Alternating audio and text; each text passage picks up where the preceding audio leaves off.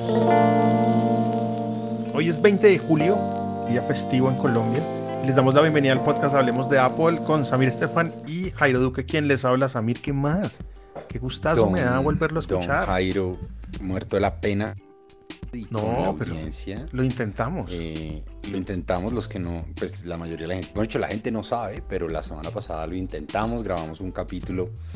Eh, el capítulo de la semana pasada lo grabamos y, no se pudo publicar porque las condiciones de internet en donde yo estaba ese día no eran las mejores. Entonces se decidió no publicar. Entonces, apenas, pero bueno, aquí. ¿Pasó bueno? sí, vengo con regalo, güey. Vengo apenado y vengo con regalo. No le creo. Usted me los malacostumbra, oiga. Vamos, hoy regalemos esta vaina, regalemos un Magnetic Face Tracking Mount de Belkin, aparatazo. Ok, chévere, oiga, chévere. Aparatazo, sobre todo para los que producen contenido. Claro, porque uno pone ese mm. aparatico al frente de uno y esa vaina... Lo sigue. Como un trípode que lo sigue. Exacto. Entonces, bueno, ahorita lo regalamos a ver cómo, qué nos inventamos hoy en el programa y, lo regalamos. Usted queda oficialmente como el Papá Noel del podcast nos, tenemos que poner al día entonces. Hay mucha cosa, mucha, mucha cosa de la que no hemos hablado.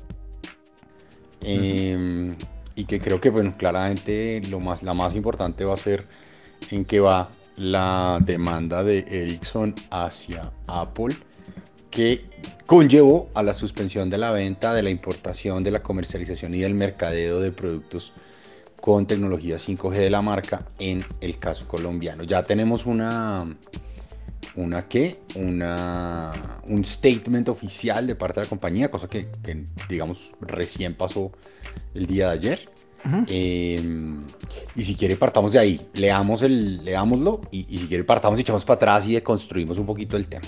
Dice el comunicado, siempre estamos dispuestos a pagar un precio justo por la tecnología que se utiliza en nuestros productos. Desafortunadamente, Ericsson se ha negado a negociar los términos justos para renovar la licencia cruzada de patentes que hemos tenido desde hace tiempo y en cambio optó por demandarnos alrededor del mundo en un intento, en un intento de obtener regalías excesivas. Consideramos que la reciente decisión basada en una patente colombiana es injusta y hemos apelado. Eso dice el comunicado.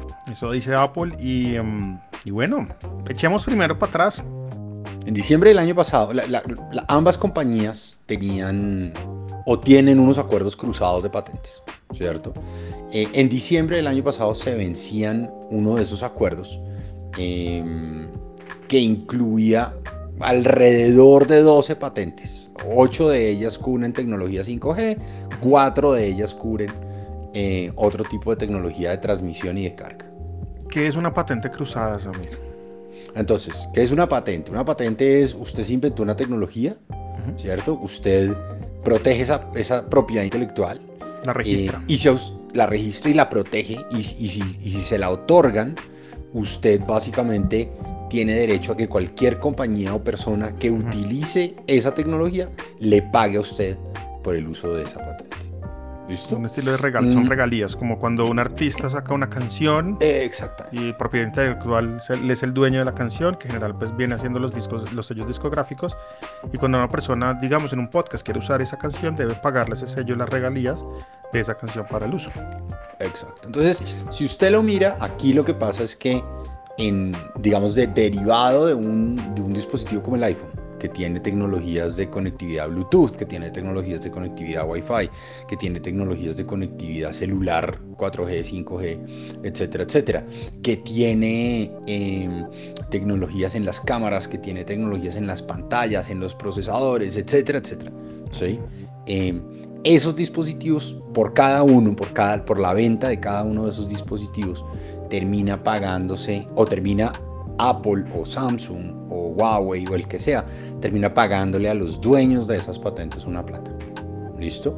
Por ejemplo, en la pelea del año pasado entre, entre Apple y Qualcomm, em, pareciera que nos logramos enterar que Apple le paga a Qualcomm o, o, le venía pagando a Qualcomm alrededor de 7 dólares con 50 por todas las tecnologías de, digamos, de las patentes que Qualcomm tiene.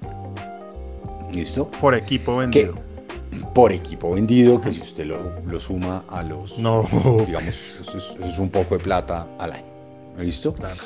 Em, entonces, en diciembre se sientan a negociar Apple y, Ericsson. Em, y Ericsson le pone en la mesa un monto. Le dice, listo, usted ahora me va a pagar por estas 12 patentes tanta plata por equipo.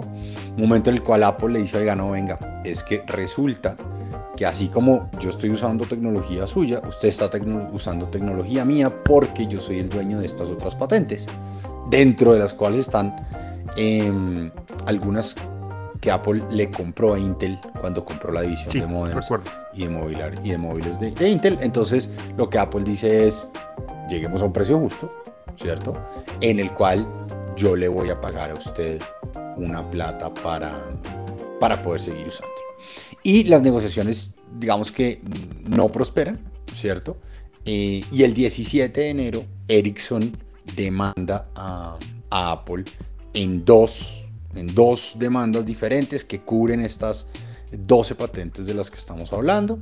Em, y básicamente, digamos que como que el quid del asunto es que eh, Ericsson quiere que todos los fabricantes de, de celulares le paguen 5 dólares por dispositivo vendido a, Ericsson. ¿Listo? Entonces Apple dice, nos parece que su precio es demasiado alto, más sabiendo que nosotros tenemos esto. Se fueron a la, a la corte y nada, nada funcionó. Entonces Apple contrademandó a, a Ericsson y le dice, oiga, usted está infringiendo unas patentes que yo tengo relacionadas con el uso de antenas, relacionadas con el uso de carga inalámbrica. Eh, entonces, entre comillas, démonos pasito, ¿cierto? Eh, pero Ericsson decide no darse pasito, sino que decide ampliar estas demandas, darse duro dice, bueno, sí. no voy a decir qué así. Eh, pero, pero básicamente deciden irse a, los, irse a los puños y entonces Ericsson decide que va a demandar a Apple en otras jurisdicciones, una de las cuales es Colombia, en donde este juez toma dos decisiones tres decisiones. La primera es aceptar la demanda. La segunda es prohibir preventivamente la venta, comercialización, distribución, mercadeo y bla bla bla bla bla, de todos los iPhone 12, 13 y los iPad y los iPad que tienen tecnología 5G. Em, y la tercera, que es tal vez la más loca, es incluir una provisión por medio de la cual las si, así las compañías lleguen a un acuerdo en otras partes, tienen que llegar a un acuerdo localmente para poder levantar esta demanda. Y, esa es tal vez la última, la que, la que usted y yo alcanzamos a hablar la semana pasada, sí. Em, que es como la que más nos preocupa, ¿no? Sí, sí, porque según eso el acuerdo tiene que solucionarse acá, localmente. Pues. Tendría que solucionarse localmente, que no va a pasar hasta que no se solucione internacionalmente, porque pues digamos que Apple jugó un par de cartas al comienzo y era la, la primera es, oiga, esa tecnología ni siquiera existe en el país. O sea, en el país, en el país no hay 5G, no hay redes de 5G. ¿sí? Hay una tonelada de dispositivos compatibles con 5G porque los fabricantes pues no van a hacer una versión con 5G y una versión no con 5G, eso, eso sube los costos de producción. Pero em, la tecnología no existe, nadie la está gozando en el país y sin embargo entonces ahora no se pueden vender. Y, y, aunque la semana pasada usted alcanzó a ir y alcanzó a ver en unos sitios que todavía se vendían y algunos periodistas y bloggers digamos que entendieron como mal el, el, eh, la sentencia del juez y decían no, no, si el stock ya está en el país todavía se puede vender. Em, la verdad es que a estas alturas creo que ya es claro que no se están vendiendo los dispositivos en el país. Si usted hoy va a cualquiera de las tiendas, va a encontrar que los, hoy no se vende ninguno de esos dispositivos. Estoy entrando Max Center en este momento y voy a comprar un iPhone 13 de color blanco estelar de 512 gigas. Y lo he agregado al carrito. Y lo voy a lo voy a comprar.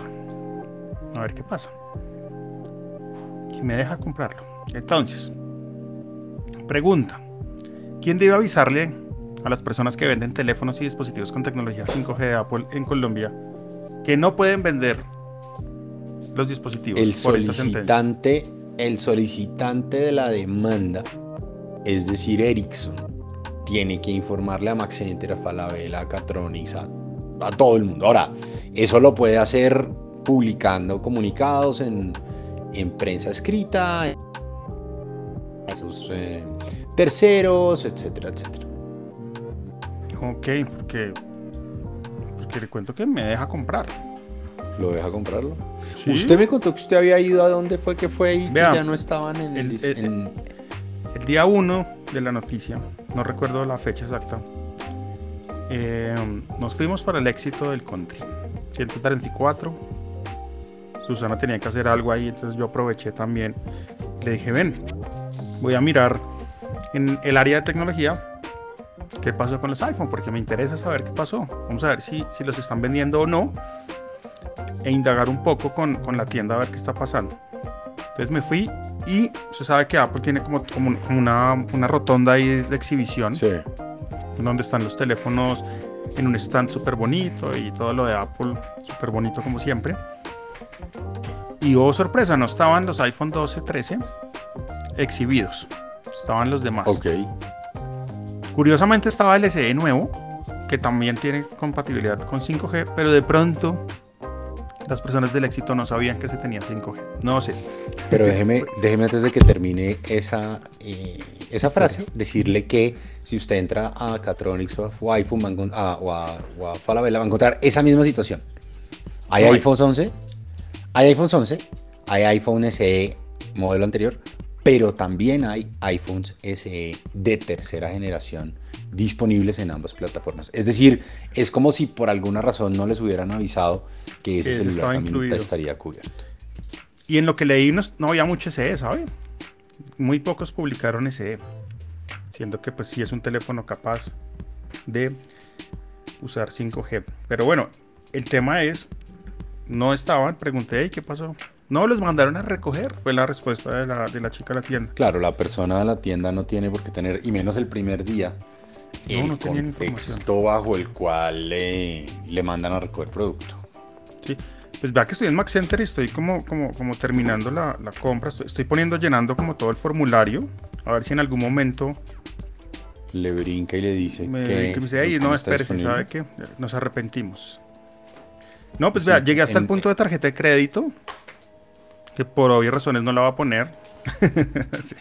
voy a comprar no Voy a ver si voy, voy a ver si voy y, pues no están. Pero bueno, el tema, eh, eh, Samir, y en resumen para que la gente entienda, no hay venta, ni importaciones, ni eh, publicidad.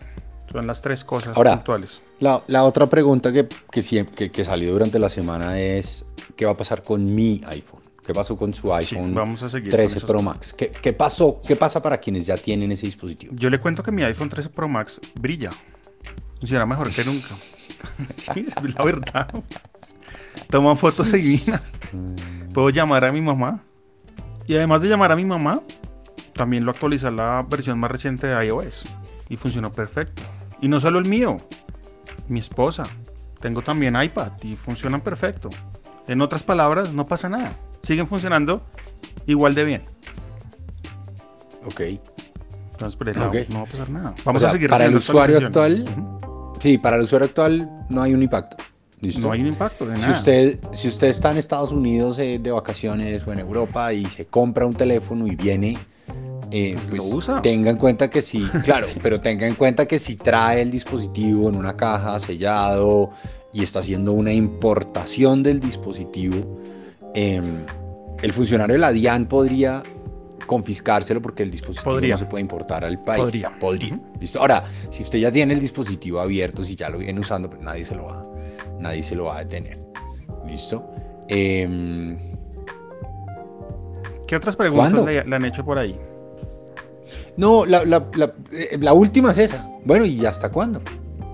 No sabemos. No sabemos. Y no sabemos de nuevo porque esto, pues, llevan siete meses negociando a las malas, negociando duro en, en Estados Unidos. Eh, no han llegado a un acuerdo. Y claramente creo que esto demuestra que esta jugada en Colombia, primero no debe ser la única, ¿sí? Em, pero está hecha para presionar a Apple a, a ceder un poco más de terreno. correcto, hacer un poco más de terreno. La gente de Apple incluso había pedido en, Texas, em, había pedido una, una, la inclusión de una provisión por medio de la cual em, esta demanda, si, dicho, al llegar a un acuerdo, eh, Ericsson debía indemnizar a Apple por los fees, por las multas, por las penalidades y por los, por los costos de, esta demanda. Entonces, bueno, vamos a ver, vamos a ver en qué termina. Por ahora, de nuevo, em, estamos como en el limbo en la venta. Tal vez lo más preocupante es que es un, es un trimestre en donde, en donde había todavía stock traído a un dólar más barato que el que estamos viendo en la actualidad en la economía colombiana. Estamos muy encima del lanzamiento de los iPhone 14. Muy, muy encima. O sea, sí, el timing, el timing es preocupante, pero estamos esperando. Y de nuevo, claramente esta no debe ser la única demanda interpuesta por Ericsson eh, por fuera del el Reino Unido y de, y de Estados Unidos. Entonces, esto podría ser como un dominó que empiece a caer, que creo yo que es en donde los abogados de Apple pues más preocupados deben estar, eh, de ver en dónde más puede haber este tipo de demandas y en dónde más habrá jueces que sin entender o entendiendo, queriendo jugar el rol del ombligo del mundo, eh, el Silicon Valley de América Latina, toma una decisión como esta. Entonces, bueno, vamos a ver. Yo quiero dar un parte de tranquilidad también, ¿no? Eh, el problema se va a solucionar, no sabemos cuándo, pero se va a solucionar y todo va a estar bien. Básicamente, todo va a estar bien. Se los aseguro. Sí, de acuerdo, de acuerdo. De acuerdo. esto, es un tema netamente de plata. Y de nuevo, si usted mira, eh, pues si Apple le paga el, en esa demanda de Qualcomm, eh, dentro de los documentos que, que, tuvieron que mostrar las partes, todo pareció, todo parecía indicar que Apple paga cerca de 15 dólares por dispositivo en royalties. ¿Sí? Em, entonces, pues de todas maneras estamos hablando pues que 15, 15 dólares es menos del 1% del valor de producción del dispositivo, pero pues claramente la compañía que hoy busca un eh, justo, algo justo, una negociación justa. Una negociación justa. Oiga, en otras noticias, y espero pues que el tema haya quedado claro, si hay preguntas recuerden que estamos disponibles en redes sociales, porque hay gente que puede quedar con preguntas. Y también está el grupo privado en Telegram que está en la descripción del podcast. Y también todos los artículos que Samir eh, publica todas las semanas en texetera.co, que son buenos, son muy buenos. Yo aprendo mucho cuando se publica, déjeme decirle. Gracias, yo, yo leo, hablemos de Apple también y, y Nivel Geek. Y, y me encanta además su podcast con sus dos casi cuasi doppelgangers. Oiga, eh, sí, chipset, chipset. es chévere, es chévere. Muchas gracias. Bueno, ¿qué más ha pasado? ¿Qué más ha pasado? Pues quería hablarle de un tema que, que va a salir hoy en Hablemos de Apple en un documento y es la cantidad de benchmarks que han salido a raíz del lanzamiento del MacBook M2. Y quería decirle una cosa. Esos benchmarks son tóxicos. Son muy tóxicos. Ultra. Sí, y, así se llama el, el artículo que voy a publicar hoy. Porque son tóxicos pues porque son benchmarks que llevan el computador a un límite en donde la persona del mundo real no va a llegar nunca.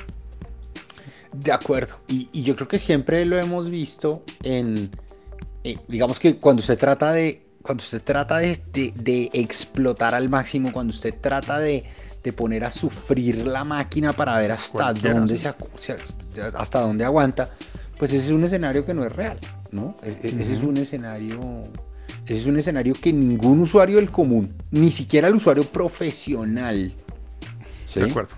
Eh, va a tener, va a tener en, su mundo.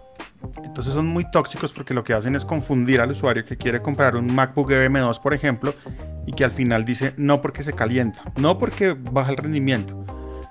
Pero pues realmente el benchmark son aplicaciones que llevan al límite al computador y al límite por mucho tiempo, además.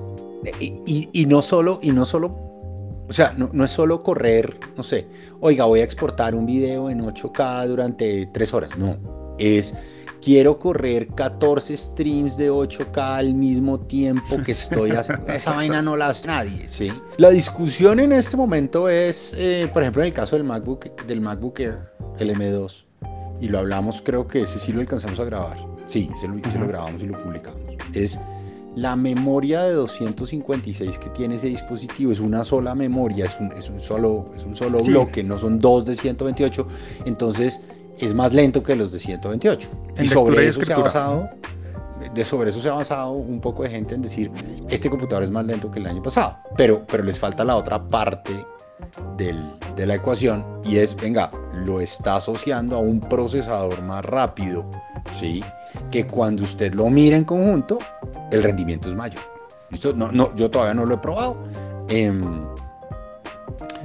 pero, pero quienes lo han probado sin, sin ese espíritu destructivo del que usted habla, dice, al final del día, sí es más rápido que el, que el anterior. No es más rápido que el MacBook Pro M2. O el Max o el Ultra, correcto, sí. O el Ultra. Eso, es más, sí, eh, eh, sí, o sea, no, no, es más claro.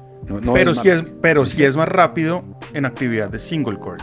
Y quiero explicar esto perfectamente. El single core, que es básicamente lo que se usa cuando usted abre una aplicación. ahí está el single core actuando. La apertura de las aplicaciones en sí puede funcionar más rápido en los M2 porque el M1, tanto el M1 Pro, el Max y el Ultra, todos tienen el mismo single core. En donde cambia la cosa es en el multicore, que el multicore básicamente es el que acompaña procesos como exportación de video, exportación de vaina 3D, Ahí es donde el multicore y en donde estas máquinas con Pro Max y Ultra tienen más cores, tienen, son más robustos en esa, en esa parte. Entonces, en lo que sí podemos ver el M2 funcionando, y tampoco lo he probado, lo probaré cuando, cuando lo tengamos, es en la apertura de aplicaciones también, ¡pum! Más rápido, claramente. Más rápido que el M1 es difícil, porque es muy rápido. Tanto así que todavía, si hay alguien que quiera comprar M1, hágalo. Máquinas muy capaces de todo.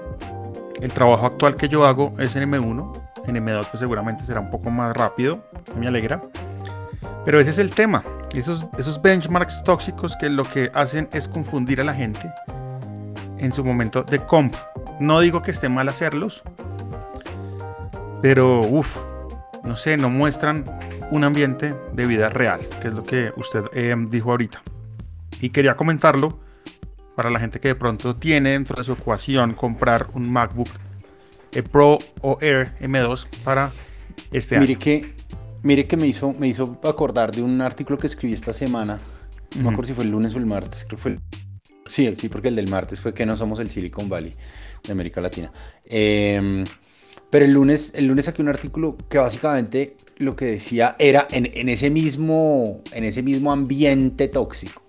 Ya empezamos a ver esos pundits que dicen eh, ni siquiera con las nuevas mejoras de iOS 16 el, iPad eh, puede reemplazar al Mac. Eh, y entonces escribía como diciendo, venga, ya no frieguen más. La persona que compra un iPad para su uso diario no está esperando que reemplace el computador o por lo menos no está esperando hacer en él lo que ese super mega ultra experto hace en su computador con 18 ventanas, 62 hilos de 4K, video de 8K corriendo al mismo tiempo, etcétera, etcétera. ¿Sí? Entonces, a veces, a veces creo que hemos llegado a un nivel de fanatismo en el que quieren es como tratar de decir hasta dónde va la máquina, pero no nos paramos y decimos, oiga, venga, esta máquina para quién es. ¿Sí? Y volvemos a algo que usted y yo siempre hemos hablado. El MacBook Air nuevo puede ser el mejor computador para el 80, 90% de la gente. ¿Sí? De acuerdo, totalmente de acuerdo. Es más, yo estoy seguro, seguro, ¿sí? que Nashla va a usar más su MacBook Air, perdón, su, su, su iPad Air que le vamos a comprar para la universidad. Con el teclado, ¿no? Con el, con el Magic Claro, con, el, con el teclado, con el teclado, con el teclado y con el, y con el lápiz. ¿Sí? Estoy seguro que lo va a usar más, estoy seguro que le va a sacar más el jugo, estoy seguro que va a ser más productiva en él que lo que va a ser en el Dell que, que me va a tocar comprar. Pero porque lo dice así. qué lo dices? me va a tocar comprar. Esta mañana, como me levanté, como, todavía tengo mi horario un poco chueco, esta mañana me levanté em, a comprar, eh, a mirar el coso. Y, bueno, o sea, me pareció tan compleja la página de Dell para ¿Ah, comprar un, aparato. Sí. primero todos los computadores son de 16 y 17, 15, 16 y 17 pulgadas. No. segundo, le salen a uno 4 y, y, usted trata de encontrar la diferencia y, mejor dicho, me demoré 45 minutos en encontrar la diferencia entre por qué este costaba 100 dólares más que el otro cuando todo era igualito. Pareció un poco extraño. Yo me acuerdo hace muchos años, muchos años antes de, de tener Mac, que todo se compraba pues a través de la página de Dell y uno como que armaba los, los setups de los computadores. Era una nave. Y, fue, y fue importante en su momento, me acuerdo mucho. Pero desde que compré Mac pues me, olvidé, ¿sabe? Y a partir de ese momento pues seguí como el tema de actualizaciones hasta llegar a lo que estamos hoy, M2. Sí, y yo no sé, yo no sé si yo no sé si, si será pura costumbre, pero comprar un Mac me parece súper fácil. ¿Qué quiere? ¿Un, ¿Un, Air un Pro? No quiero un, un, Air. Listo. Tengo dos modelos, M1 o M2. M1 con el procesador del año pasado, M2 con el de este año. Ah, no, con el de este año. Listo. Mm. Tengo dos modelos bases. ¿Cuál quiere? Ah, quiero este. Ah, le quiere hacer cambios a ese modelo. Chévere, pero ya entró a hacerle cambios a ese modelo. Y lo otro muy chistoso es que eh, claramente el más caro llega antes. El más en caro. El caso de los Dell. El, sí, el, ah, Dell que caso de los de esta mañana. ¿Sabe qué sería chévere? Eh, ¿En qué? Que usted esté comprando el MacBook Air M2, digamos, ¿sí? Y usted empieza a hacer los updates del, del MacBook Air M2. Mm, mejor RAM, mejor SSD, eh, el de más cores, y le salga como un pop-up diciendo, espérate un momento, ¿por qué mejor no miras el de 14? Sería interesante. Sería interesante. Mira, si tú haces esto, te recomendamos más bien este. Pero bueno, eso es un tema aparte, pero, pero pues lo digo porque me parecería interesante. Dos cosas que quiero eh, añadir al podcast. No todo es para siempre. Así publican en un medio en internet. No todo es para siempre, ni Apple Arcade. ¿Qué pasa? Oh, ya sé de qué me va a hablar. Salió una lista de juegos que saldrán pronto de Apple Arcade y esto no es la primera vez que lo vemos en una plataforma de juegos porque con Xbox Game Pass pasa todo el tiempo. Estos juegos se van pronto, jueguenlos antes. Ten, eh, espere, es... ¿Jueguelos antes o descárguelos antes? No. Una vez, una vez no estén en tienda, así usted los trate de abrir, no le van a abrir lo busqué y lo leí porque esa pregunta también surgió. Los pierde por completo. La pregunta, y, ojalá pues, nos, nos, nos, responda es, ¿qué pasa con los logros adquiridos en el juego? ¿Qué pasa con lo que yo alcancé a pasar del juego que no quiero perder? ¿Qué pasa con esa data del juego? O sea, bien se va o se queda o me da la opción de descargarla por fuera de Apple Arcade, comprar el juego si es el caso y seguir con mis logros y el progreso del juego. Esa es la pregunta que ah, tengo puntual. ¿Usted se acuerda, usted se acuerda cómo fue cuando usted ya tenía el uno comprado y lo traía a Apple Arcade? Usted perdía todo. Eran, dos versiones diferentes. Sí, sí, sí. Ah, bueno, eran, sí, eran dos versiones diferentes porque una tenía el Plus y la otra no. Y, exactamente. Aquí, aquí pasa exactamente lo mismo. Pues no estoy de acuerdo. pues, exactamente lo mismo. No debería. Debería haber alguna forma de poder abrirlo por fuera y seguir. Sí. Porque es que sí, pero a menos jugar un juego 10 horas y perderlo porque se sale de por arcade, pero pues no tengo tiempo para jugarlo. A mí me parece grave. Pero es lo mismo. Es, es, lo mismo. Hay, hay un gran álbum de Placebo Live en no me acuerdo dónde Uy, ¿eso, es bueno. ¿Ese no es el MTV? No me acuerdo si no, no sé si el MTV es otro. Que es lleno de luces atrás. Aquí, espere, espere, aquí va la historia. Apple lo sacó de Apple Music, entonces hace como un par de años no lo pudimos volver a oír. y ahí viene esa discusión muy interesante de, ¿usted es el dueño? No, usted no es el dueño, usted tiene acceso a... Pero si el fabricante o o la casa disquera o el publisher termina el acuerdo con su plataforma de streaming o de juegos o de lo que sea, pues usted pierde acceso a ese disco, por ejemplo, que era uno de los discos favoritos de mi hijo. Y él todavía dice, me duele que ese, ese, ese álbum no esté disponible en Apple Music. Lo compra, lo sube. No, si usted lo compra es suyo. Si usted lo compra es suyo. No, pues yo estoy hablando... comprado. yo, yo, yo digo una cosa. Puede comprarlo, digamos, en una tienda. Le hace rip al disco. Sí, lo digitaliza a través de iTunes.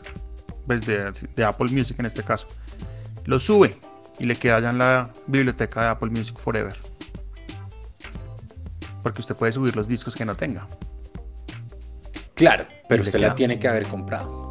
Sí. Lo tiene que haber comprado. Sí. Pero bueno, si le gusta tanto, chévere que sea de él, ¿no? Es lo que yo hago. Cuando hay un pues disco que me gusta mucho, pues lo compro. Es más, oiga, me vi ayer hablando de música en mi iPad Pro. Usé Amazon Prime Video para verme un concierto de Morat eh, en vivo. Uf, buenísimo, buenísimo. Y lo otro que me vi, eh, Blackbird en Apple TV Plus.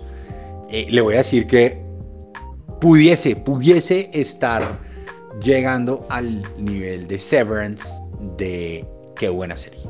Yo le prometí que le iba a ver todas, estoy en eso. Muy bien. Estoy en eso. Oiga, y hablando de Amazon Prime Video, a mí la plataforma, la interfaz de Amazon Prime no me gusta, me parece una... Me parece que no es chévere, que no está a la altura de las demás. De acuerdo. Pero ya anunciaron, esta semana o la otra, esperamos ver nueva actualización de interface. Ya cambió, ya cambió en el Apple TV, creo. Eh, y en iOS creo que va a tomar como un mesecito más. Em, pero sí, pero ya. A mí no me aparece en Apple TV todavía la actualización. Pues por lo menos desde ayer, ahorita reviso. Y también pues revisar en los televisores de la casa que tienen otros sistemas. Pero sí, Amazon Prime se actualiza algo que me gusta mucho porque es un servicio que acá en casa utilizamos mucho. Mi esposa le gusta mucho Amazon Prime, hay muchos contenidos que le gustan ahí. Porque llegó un punto en donde nos cansamos de Netflix, ¿sabe? Como que uno siente que ya vio todo, ¿no le pasa? Sí, sí, sí. Y uno tiene épocas en que cree que ya vio todo. Hablando de Netflix, ayer reportaron que solo perdieron un millón de suscriptores en el, trimestre anterior. Que es la mitad. Sí, sí, sí. No, no. Y, la noticia es importante porque es la mitad de lo que estaban esperando perder. Ok. Sí. Entonces les fue bien y todo parece indicar que fue gracias a eh, Stranger Things. Sí, no, Stranger Things definitivamente les, les trajo mucha gente de vuelta. Toca ver luego de que se vean Stranger Things, ¿qué va a pasar? Que vuelvan y se van. Y yo creo que eso es un tema que hay que esperar a que pase, que seguramente pasará. Viene, viene la película nueva, que se ve muy buena. Sí, sí, sí, vienen cosas chéveres en, temas de, streaming.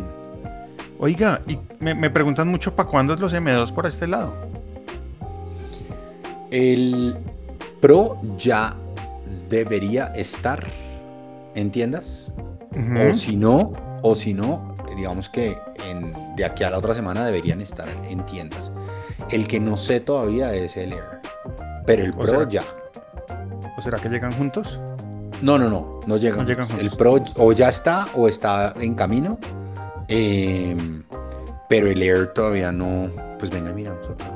M1, no, todavía M2, por lo menos en internet, no lo veo acá en tiendas em, por ahora. ¿Ninguno? pues veo el, no, solo veo los de 14. Vea, MacBook, MacBook Pro con chip M2. ¿Qué dice? Ya está. Ah, bueno, yo, en la tienda que yo lo estoy viendo no está. En iShop ya está. En Mac Center no lo veo. Ya está. El Pro, el Pro, el Air no. El Air todavía no está.